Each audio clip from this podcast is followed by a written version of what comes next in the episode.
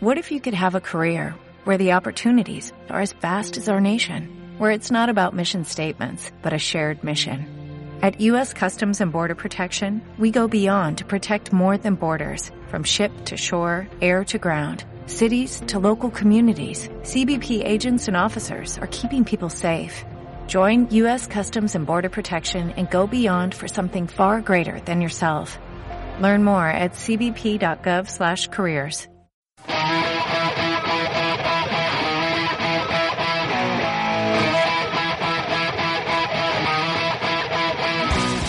¿Qué onda, Rosada? Aquí les saluda su amigo Panchisco Galván y les doy la bienvenida a este programa que se llama Cápsulas de Spoilers.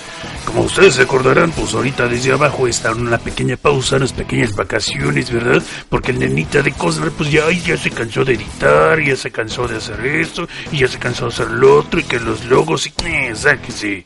Bueno, bueno, bueno, mejor no decimos nada porque luego no nos va a ayudar a editar este podcast, y, y luego cómo lo subo, y, y no, ¿verdad? Este, no, gracias Cosner, descansa, sí, sí, tú todo bien. Angos, que. Ok, pues en esta ocasión, porque ustedes lo pidieron y pues porque yo no me gusta hacerme rogar como aquel otro, pues vamos a hablarles de esta película que se acaba de estrenar, Dread 3D. 800 million people living in the ruin of the old world. Only one thing fighting for order in the chaos. Men and women of the Hall of Justice. She has control of everything. Levels 1 to 200. This is Mama. Somewhere in this block are two judges. That's not good. I want him dead. Mama is not the law. I'm the law. We're gonna have to go through him. Rookie, you ready? Yeah. You look ready. Pues acá en este filme, en dos, tres batadas nos dan a entender que en un mundo donde el efecto invernadero de veras se puso cañón, la mayor parte del planeta se convirtió en un desierto radioactivo, donde cualquier fulano que se trae a explorarlo se lo carga pifas. Bueno, supongo que eso pasa a menos que seas de Mexicali, porque pues entonces sería como un día frío en la playa de San Felipe y pues nomás, ¿verdad? Pero bueno, bueno, bueno, pero lo que nos importa de esta historia no es el clima, sino por estos problemas empiezan a haber excesos de población, ya que el Infonavit puede convencer a la raza de irse a vivir al desierto, pues la gente empieza a tiborrarse así bien gacho en megaciudades, las cuales están rodeadas así por una muralla tipo la de China y sin que nadie pueda entrar ni salir. Y la neta, estos sí están bien apretados, tan apretados que la gente pues, se tiene que salir de sus casas para dejar que entre el sol. Así de carijos. Y aparte de eso, pues el desempleo y el ninismo está por las nubes. No lo decimos tampoco porque estén viviendo en rascacielos, sino porque están bien carijas las cosas. Todo esto es acompañado, pues obviamente, por la tremenda ola de crímenes que de plano no se ve para cuando acabe. Y es por esta razón que la sociedad de este mundo típico clásico distópico ha desarrollado una nueva figura de autoridad conocida como los jueces que son unos cuates policíacos que tienen todo el apoyo de la ley para arrestar, juzgar y hasta condenar a todo el criminal que se le atraviese, eliminando la necesidad de abogados y juicios aletargados que pondrían de patitas de la calle hasta el mismísimo Phoenix Wright Ace Attorney. Sí, estos policuacos están apoyados también por una variada colección de armamentos que hará que más de dos o tres geeks se pongan a buscar las réplicas en eBay mojando sus choninos. De todos estos jueces resalta un tal Dredd que se caracteriza por hacer cumplir la ley a toda costa, aun y cuando pueda poner en peligro a los mismos ciudadanos que se propone proteger.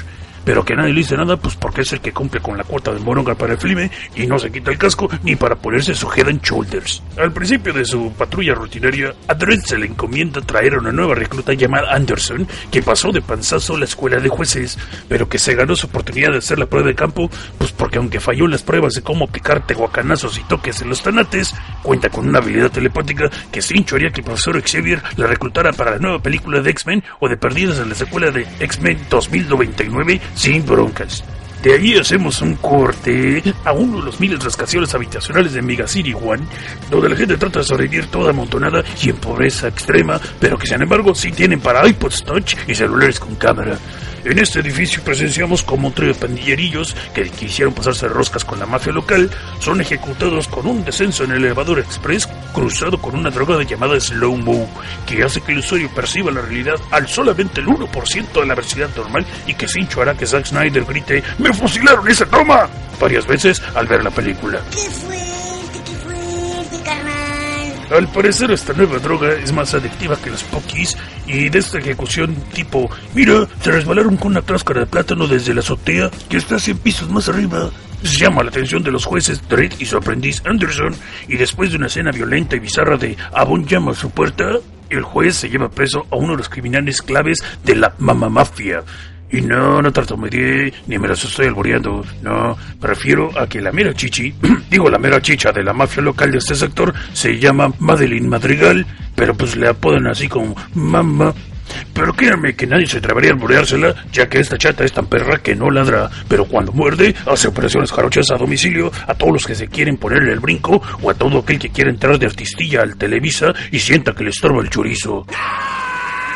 El caso es que Mama estaba observando los monitores de su penthouse cuando Dredd y Anderson se iban a llevar a su burrero y por ende Mama les habla a los malvivientes del edificio indicándoles que quiere los futuristas policuacos muertos. Al mismo tiempo que Mama da la orden de activar los blindajes antibalitas de papel mojado del edificio, haciendo que nadie pueda salir o entrar en el complejo hasta que corran litros de moronga y si hago uso de efectos especiales en un filme que intentará borrar de las memorias del espectador aquella película de Silvestre Stallone de los noventas y tratará de arrancar una nueva franquicia, pero que la neta nomás está usando el guion de una película llamada The Raid Redemption y que aunque aquí tiene varios momentos chidos geniales, no se impone tampoco como un clásico instantáneo, sino como una buena película de sci-fi tipo B, pero hasta allí. Vamos a echarnos la ficha técnica de una vez para quitarla y dejarla de lado. Este filme fue dirigido por Peter Travis, que a la neta pues, yo nomás le conozco el filme de Vantage Point y es escrita esta película por Alex Garland, que escribió los guiones de películas como 28 días después, Sunshine y Never Let Me Go. Esta película está actuada por Carl Urban como el juez Dredd, a quien ya vimos como el nuevo Dr. McCoy en la última película de Star Trek, y el villano maloso de ese churro llamado Priest. También tenemos a Olivia Tirby como la novata juez Anderson, a quien vimos en The Darkest Hour. Y tenemos a Lina Headley como Mama la Ruda Sabrosa Malosa, y a ella la pueden ubicar como la Reina Gorgo en 300, Sarah Connor en la serie de Terminator, The Sarah Connor Chronicles, y Cersei Lannister en la serie de Game of Thrones. Antes de que vengan las mentadas y los unfollows, les voy a compartir mis impresiones de este filme, que pues la neta sí creo que estuvo sobrehypeado. Pero empecemos primero por lo positivo, para que no digan que soy así remilgoso y ya le tengo saña. En las actuaciones, por el lado de Carl Urban como Josh Red, pues sí se me hicieron que estuvo bien. Pero realmente el vato nada más se pone así en pose de verse rudo y hace, pues, como quiera, una acertada interpretación de Harry Sucio. La neta sí fue admirable que se dejara el casco durante el 95% de la película, pero aunque no me decepcionó, siento que realmente le dejó toda la chamba gruesa de la actuación a Olivia Tirby, pues es quien aparte de ser como que nuestro enlace humano en este mundo cruel e inhóspito, nos refleja las fallas del sistema frío y calculador que los jueces representan y claramente pues hacen mella en la personalidad de esta juez novata. A mí en lo personal no me hace mucha mella que los trajes de los jueces hayan sido alterados de las fuentes originales pues, para hacerlos más funcionales según el director, pero les recuerdo que en la versión de Stallone él sí portaba un traje más similar al cómic y aunque se veía algo bultoso, pues, en esta versión de la película de Dredd yo no vi nada que el otro traje no pudiera hacer. Quiero decir, no veo aquí a Dredd echándose maromas ni saltos ninja, pues nomás corre y tira balazos. Y cuando sale el combate de cuerpo a cuerpo, pues también que no es muy frecuente, creo que no es tan así como espectacular. Así que creo que eso de la decisión de los trajes fue más que nada para que no se entonara con este paisaje que nos presenta esta película, que la mera verdad no es nada vistoso como el filme anterior de los noventas. Yo que haya claro que no voy a estar comparando todo, nada más era un punto de referencia. No se pongan changos. Por el lado de la violencia, creo que tenemos mucho que agradecer, porque aunque no es un festín de tripas y morongas, sí nos da nuestra querida dosis de violencia explícita, las cuales resaltan todavía más con las tomas de cámara lenta que aluden al efecto de la droga slow-mo, y en especial me gustó mucho una escena donde vemos cómo los impactos repercuten en los músculos y la carne de los individuos. Sí, yo sé que suena raro como lo digo, pero lo van a entender cuando lo vean. Ustedes confían en el tío Pachisco. Ahora, por el lado de la música, quiero decir que sí, me gustó mucho todo lo que es el score. Está muy suave, estuvo puesta en los momentos correctos y acentúa muy bien lo que vemos en la pantalla. También le da el tono oscuro así del contexto social, pues, porque por lo menos al principio podemos deducir que debido al exceso de población, aunque los asesinatos están penados por la ley, no se ve que nadie lamente la muerte de los prójimos. Y que gacho, sí, lo cual eso también nos representa en parte lo frío que puede ser una persona en esta sociedad, que simplemente están agradecidos porque la calaca no pasó por ellos, pero pues no presentan tampoco ninguna pena por los difuntitos, lo cual me trae un punto muy importante, pero se los voy a comentar más adelante. Antes de todo eso, vamos ahora sí a la parte de lo que no me gustó. Vengan los unfollows. Para empezar, tenemos un vistazo muy leve de lo que es Mega City. Y contrario a lo que se nos mostró en el filme anterior, no tenemos idea de qué hay más allá de las murallas que contienen la ciudad. Cosa que nos hace preguntar, pues ¿por qué simplemente no expanden la ciudad un poquito más y ya de plano no caben? Pues ¿por qué no más pueden crecer hacia arriba el rascacielos? O sea, ¿qué rollo allí? medio feo ese rollo. Ok, digo, los que ya vimos la otra película y leemos video cómic, pues entendemos qué rollo, pero la gente que son neófitas en este asunto, pues sí, como que pueden hacer esa pregunta que es más que válida. Aquí también no vemos ningún adelanto tecnológico que no esté ya ahorita a la altura de cualquiera, con excepción del equipo de la policía. Y aún así, no vi ese equipo tan alejado de la realidad. Los delincuentes, contrario a lo que vemos en nuestra triste realidad, no tienen ningún armamento competente sacado del mercado negro más que unas metralletas Gatlings, que aunque sí sirven para hacer rollos en el queso a velocidad ultraturbo y sí imponen respeto, pues no tienen nada de futuristas imposibles. Otra vez les digo, tecnología que ya podemos ver ahorita o está muy cercana. Todo esto es de un ambiente casi casi de nuestros tiempos también. Es más, ni siquiera se ven anuncios de publicidad de negocios y productos futuristas fuera de lo común. Ah, pero sí, sin embargo, vemos que la gente, según esto, que es muy pobre, sigue consumiendo productos que obviamente no son de primera necesidad, como reproductores de música y teléfonos celulares y cámaras y iPods Touch y cosas por el estilo. Pongan atención y van a ver esos detalles. Ahora, el personaje de Dredd se contradice en un punto y eso sí me causó ruido. Aclaro que esto puede ser un spoiler potencial, así que ya están sobreviso. En las primeras escenas de acción se nos dan a entender que la pena por intentar matar a un juez es pena de muerte inmediata. Y Dredd decide perdonar a dos personas después de que estos le disparan y solo los condena a prisión. El problema que esto me causó es que momentos antes obligó a Anderson a justiciar a una persona que aunque pudo haberles disparado, o tal vez no, a los jueces, en ese momento se hallaba desarmado y con clara muestra de arrepentimiento. Y podría haberse justificado tal vez como no haber tenido otra opción en el momento, dadas las circunstancias, pero en cambio a los individuos del ejemplo anterior que les comenté, esos cuates estuvieron siguiendo a los jueces sin tener por qué, más que por querer quedar bien con la malosa, y todavía Dredd les dio la opción de rendirse, y sin embargo, al no hacerlo, nada más los arrestó, no los mató. A ver, explíquenme por qué el cambio de planes. Otro punto que me hizo ruido. Si Anderson es psíquica y mantuvo rayas al prisionero muy fácilmente al principio, ¿por qué luego es capturada tan fácil y no previó el peligro? Aparte, ¿por qué se dejó llevar presa si ella sabía que las pistolas de los jueces están truqueadas? ¿Por qué no simplemente provocó al criminal el momento que ya estaba a solas con él antes de que la llevaran al, ahí al refugio de los malosos? Neta, bueno. Otra pregunta, ¿Por qué tenemos que creer que Dredd es una imparable máquina de matar? ¿Qué hizo en toda la cinta que no hubieran hecho los otros jueces que vemos en el filme?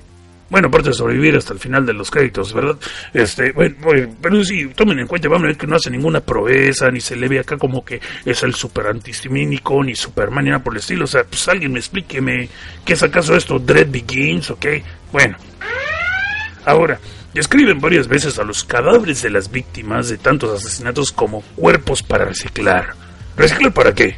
¿Para comida? ¿Para clonar? ¿Como donantes de órganos? Mm, no sé, porque nunca explican o dan pistas de eso. Otra vez, en el filme de Stallone se habla de comida reciclada. Eat recycled food. Recycled food. It's good for the environment and okay for you. Use comida reciclada. Es buena para el ambiente y ok para ti. Wink, wink, ojo con lo que dije. Bueno, tal vez eso de cuerpos para reciclar hubiera sido como un guiño a otras obras de ciencia ficción distópicas, pero la verdad creo que se dejó muy al aire, más por descuido que por diseño. También tuve broncas con la creación de Hedley como la mamalosa. Se habla de lo cruel y violenta que puede ser, pero la verdad en ningún momento me inspiró el potencial de esa fiera escondida. Solo lo noté cuando estaba bulleando un geek en los monitores con su navaja, pero frente a sus tropas no vi el por qué le tuvieran tanto miedo o consideración, menos cuando en dos o tres escenas vemos que el personaje anda así como drogado en su famoso slow-mo. O sea, neta, les faltó imponer un poquito más de, de fuerza en ese personaje, a mi gusto nomás, ¿ok? Pero mi problema más grande es que la trama fue tan similar a la película de The Raid Redemption. Y para acabarlo de volar, me atrevo a decir que The Raid tiene más acción. Ahora sí, eso sí, en defensa de Dread, aquí sí tratan de darnos una historia de fondo en un mundo nuevo y fomentar las bases del mítico West. Pero como dije antes, no vemos realmente ni por qué este juez es tan legendario, ni vemos qué tiene de distinto este mundo, aparte de que todo el mundo está atiborrado. Digo, quiero decir, ese panorama ya nos lo vendieron en Soylent Green. ¿Qué onda con eso? Y la trama de los policías encerrados con maleantes peleando por su vida ya lo vimos en varias películas, pero otra vez como dije de Raid, inclusive lo vimos en la última película de Punisher, la cual se llama Punisher Warzone. Ese filme tiene su tercer acto en un edificio lleno de malillas mientras el prota trata de llegar hasta el piso más alto para enfrentarse al maloso. Acá en el filme de Dread sí llega a ser monótono después de un rato. O sea, por favor, explíqueme, ¿dónde estaba exactamente el original de Dread? Ah, sí, el 3D.